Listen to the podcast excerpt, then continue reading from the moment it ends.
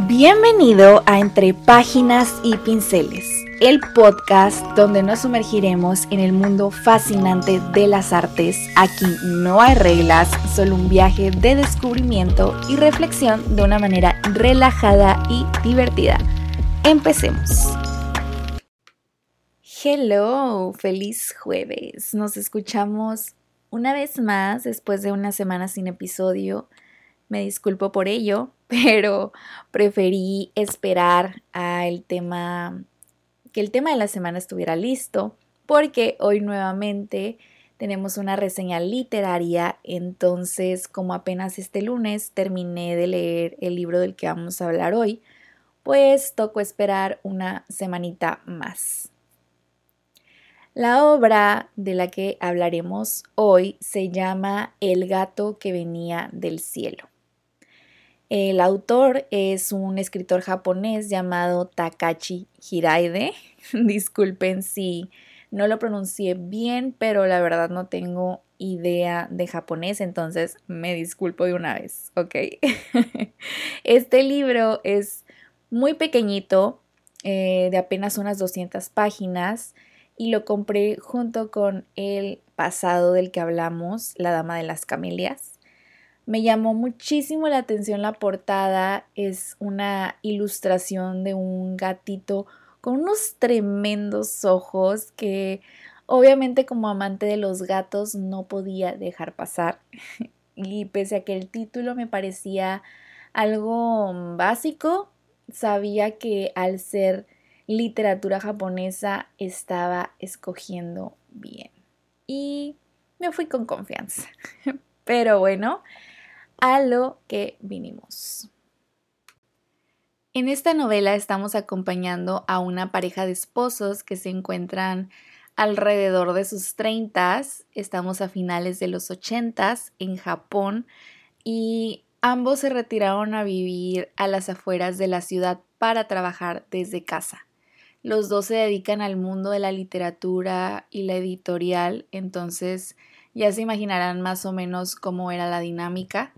Tienen una vida muy tranquila, eh, pues no tienen hijos, tampoco tienen mascotas y la verdad es que desde el principio al leerlo me sentí muy en paz. Creo que la literatura japonesa, en lo que me inmerso en ella, siempre transmite una aura muy distinta como de de tranquilidad, de silencio, no sé, es muy agradable.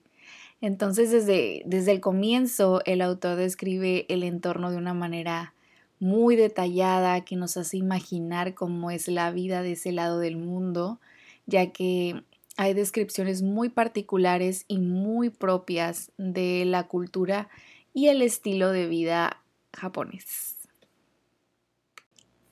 La dinámica de esta pareja pronto se ve interrumpida por la llegada de Chibi, el protagonista de la historia. El lugar en donde viven ellos es una especie de casa muy grande que posteriormente fue dividida en sus espacios y jardines como para poder arrendarla en departamentos distintos. Entonces, comparten con familias y una de estas adoptó a un pequeño gatito de nombre Chibi, que enseguida hace apariciones diarias en la casa de esta pareja creándose una relación muy especial. Por otro lado, el esposo, eh, quien a la vez es el narrador de la historia, nos cuenta que nunca fue muy cercano a los animales y mucho menos a los gatos, pero tiene muy presente la percepción eh, tan conmovedora que tienen los propietarios de estos animalitos y tiene y poco a poco va descubriendo él las bondades de estos maravillosos seres. Por otro lado, su esposa siempre estuvo muy cerca de los animales y se entendía muy bien con ellos, entonces su acercamiento con Chibi fue mucho más pronto. El gatito comienza a entrometerse en la vida de estos dos sin que ellos se den cuenta. De pronto ya es un miembro más de la familia, incluso aunque no viva con ellos ni, ni se deje tampoco cargar ni mimar por ellos, lo alimentan, juegan con él, le tienen un espacio especial en la casa, lo reciben como un miembro más y es muy lindo ver cómo esta dinámica se va desarrollando. La primera parte del libro inspira mucha paz, pero posteriormente eh, otros sucesos acontecen y esta aura de paz se transforma algo más como en, en melancolía. No entraré en detalles porque ya saben que no me gusta dar spoilers significativos para que vayan y se lean los libros por ustedes mismos. Pero bueno, entonces, los personajes. Em, aparecen en la novela, como, los, como les decía, eh, la pareja de, de estos esposos. La historia prácticamente se reduce a ellos y son muy raras las apariciones de otros dentro de la novela. Sin embargo, interactúan con la familia vecina y una pareja de ancianos que son los dueños del lugar y quienes les alquilan. Y mm, se hace mención a algunos amigos de la pareja, pero la verdad es que no nos cuentan demasiado al respecto.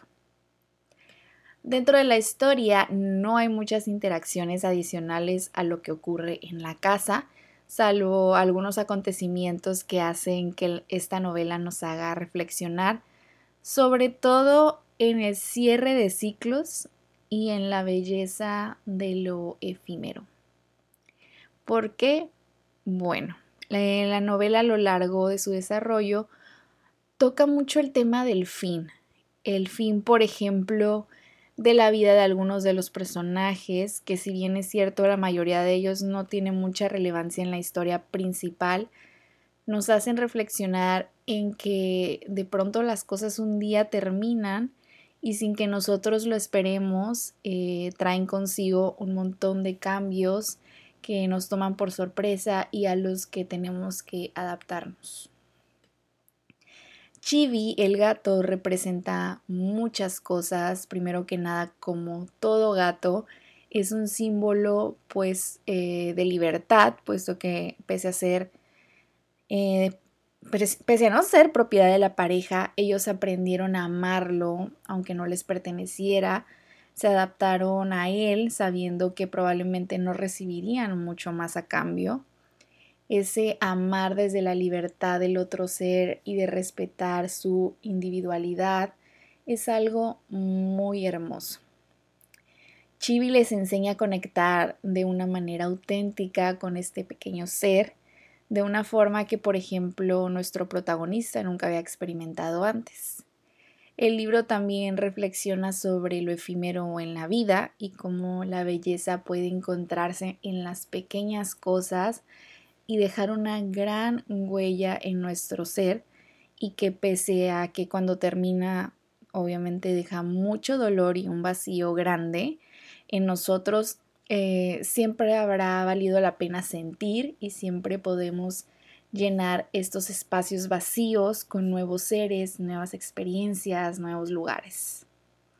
Aprenden a aceptar y apreciar la belleza de estos momentos fugaces y también encontrar una sensación de paz y serenidad en el cambio.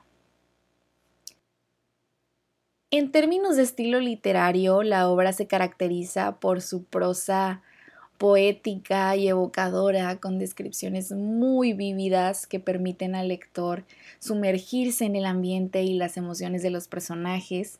El autor utiliza metáforas y simbolismos para transmitir sus ideas, creando una atmósfera contemplativa y llena de sensibilidad. En general, El gato que venía del cielo es una novela que combina temas como el cierre de ciclos, la belleza de lo efímero, la conexión con la naturaleza y la importancia de encontrar significado en los momentos más simples de la vida. Es una lectura que invita a la reflexión y a apreciar la belleza en las cosas más sencillas. Entonces, por lo anterior, es que recomiendo el libro al 100%. A cualquier persona que quiera estar tranquila en sus ratos libres y hacerse un tecito y disfrutar de un rato de lectura que los relaje y los entretenga. Empecé a hacer un libro corto, no se lee súper rápido porque es una novela que se va disfrutando de poco a poco. Yo lo compré en Sanborns, pero ya sabes que como siempre lo puedes encontrar también en Gandhi. Y con esto llegamos al final de otro episodio de Entre Páginas y Pinceles. Espero que hayas disfrutado tanto como yo este viaje. Te agradezco de todo corazón que me hayas acompañado y espero que sigas disfrutando de los próximos episodios. Te invito a seguirme en mi Instagram, Musefelin, para estar al tanto de nuevas cosas de arte. Hasta la próxima.